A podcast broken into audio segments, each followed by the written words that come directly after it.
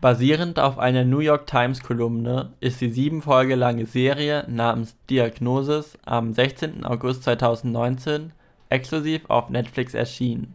Die Serie beschäftigt sich jede Folge mit einem besonderen Krankheitsfall, wo der Patient keine eindeutige Diagnose erhalten hat und nicht genau weiß, was er hat und wie es dementsprechend richtig behandelt werden kann. Damit herzlich willkommen zum Watch Next Podcast, wo ich dir jede Folge eine Serie oder Film vorstelle und meine Meinung dazu abgebe. Abonniere diesen Podcast, um keine neue Folge mehr zu verpassen und teile ihn mit deinen Freunden, wenn sie auch neue Filme und Serien entdecken sollen. Die Doktorin Dr. Lisa Sanders, welche einen auch durch diese Dokumentation leitet, schrieb in der New York Times über jeden Fall einen Artikel und rief die Leser dazu auf, ihre möglichen Diagnosen in Form eines Videos ihr zuzusenden. So meldeten sich hunderte Personen über die ganze Welt verteilt auf die einzelnen Fälle und konnten so neue Anstöße geben, welche eventuell zu einer richtigen Diagnose führten. Dr. Lisa Sanders steht immer im engen Kontakt zu den betroffenen Personen und deren Umfeld, und wir als Zuschauer begleiten sie bei ihren Erlebnissen.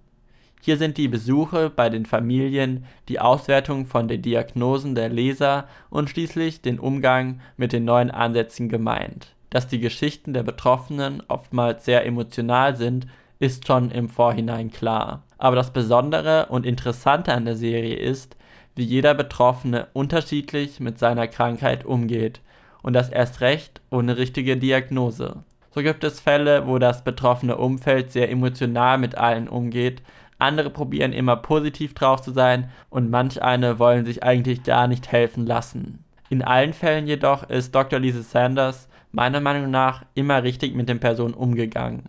Einfühlsam, aber auch respektvoll, falls sie etwas eine Situation auszusetzen hatte.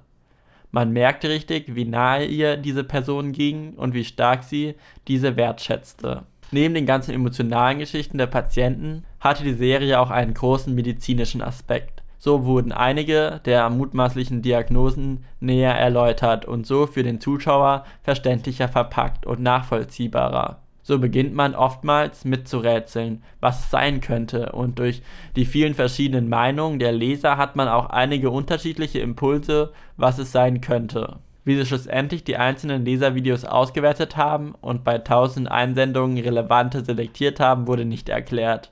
Aber die meisten Diagnosen welche man in der Serie sieht, wirken oft sehr glaubhaft und einige Antworten waren auch emotional, da sich auch oft andere Personen gemeldet hatten, welche gleiche Symptome hatten.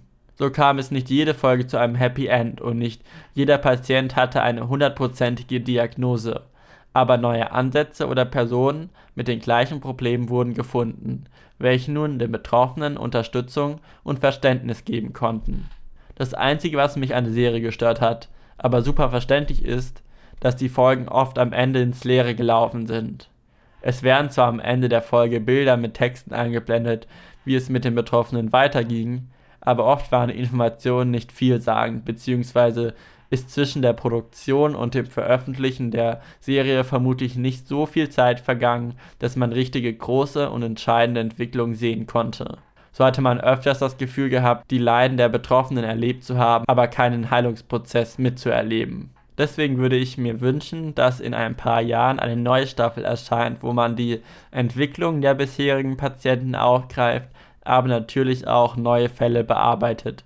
Denn schlussendlich hilft diese Serie Leuten, ihre Krankheiten zu erkennen und ihnen damit zu helfen, um dann weiterzumachen. Was gibt es Schöneres? Du kannst alle sieben Folgen der ersten Staffel a 45 Minuten seit dem 16. August 2019 im deutschen Angebot von Netflix anschauen. Die Serie ist in deutscher Synchronisation und mit deutschem Untertitel verfügbar. Das war's mit der neuen Folge von Watch Next. Jede Folge findest du auch als Review auf watchingsimon.de. Und für mehr Informationen zum Podcast schau doch mal auf watchingsimon.de slash watchnext vorbei und teile diesen Podcast mit deinen Freunden, wenn sie auch neue Serien und Filme entdecken sollen. Neben diesem Podcast haben wir auch den Watch Weekly Podcast, wo ich jede Woche über meine geschauten Serien und Filme spreche und meine Meinung dazu abgebe. Den Podcast findest du auf allen gängigen Podcast-Anbietern. hör doch mal vorbei.